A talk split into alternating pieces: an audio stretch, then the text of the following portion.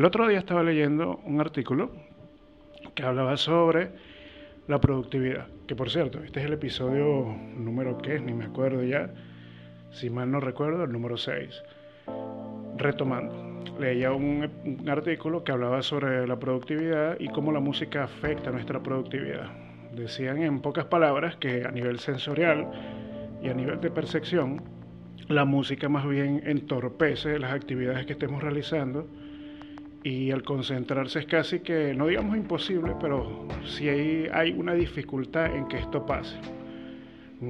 Claro, esto está sentado en bases científicas de, de, diferentes universidades como siempre, que bueno, que no sé quién las valida, no más allá de que de sus prestigiosos nombres, pero creo que la música sí nos ayuda a concentrarnos de alguna manera, por lo menos para la gente que es creativa, pienso que le da una aportación significativa a la hora de, no solamente ser productivos, sino abrir la mente a otros espacios y a otras ideas.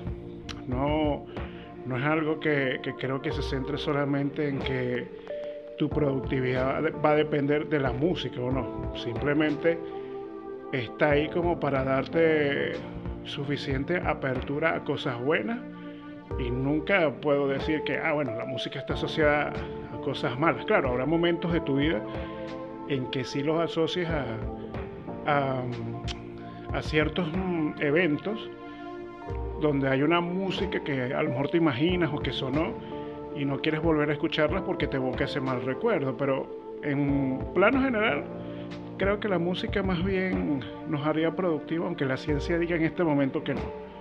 Claro, la ciencia siempre evoluciona y de alguna manera va o contradiciéndose o derrumbando ciertas teorías del pasado. Para mí, la música sigue siendo un elemento súper beneficioso a la hora de ser productivo. Ok, otro podcast.